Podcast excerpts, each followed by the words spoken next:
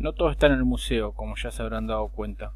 Lo mejor es recorrer el terreno y para eso necesitaremos el último invento de la tecnología, algo que en estos tiempos se puede conseguir con la misma facilidad que un perdón por anticipado. Me la mando seguro, pero tengo la garantía por si acaso. Para ello contaremos con la ayuda del versátil maquinista repara vehículos averiados, le hace el bicicletero del lugar, el que religiosamente trabaja desde las 16 horas hasta que la noche ha entrado a su taller.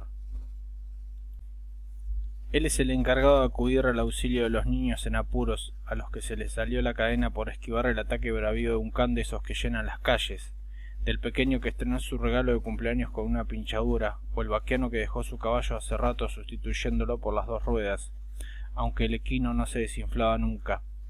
Cuando se hace un rato en sus labores deja la pista de juegos debidamente apisonada. No hay nada peor que una caída producto de una tosca que salió de su reducto para provocar esa clase de siniestros. De esa forma se evita la ira en formato de madre, todo lisito, y que los topos se busquen otro túnel de salida. Los días de sol se dedica a su otra pasión, empieza con un poco de fuerza sobre los bordes de la lata y culmina con una nueva obra magistral.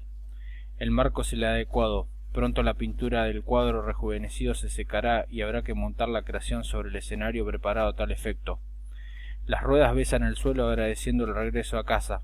Eso de volar por los aires únicamente es bueno cuando el piloto está al mando. Miran siempre con desconfianza al personal de mantenimiento.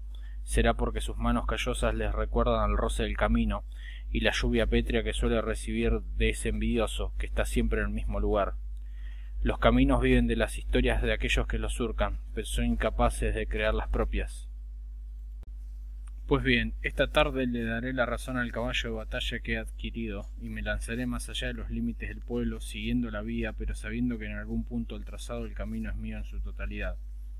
Mi destino se ubica unos cinco kilómetros hacia el sudeste de la villa. Es fácil llegar allí a través de la ruta balnearia, pero dado que decidí hurgar en los alrededores me he ido en bicicleta.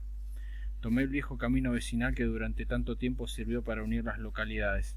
Se encontraba en buenas condiciones dada la falta de lluvia y el hecho de la labor de mi vecino.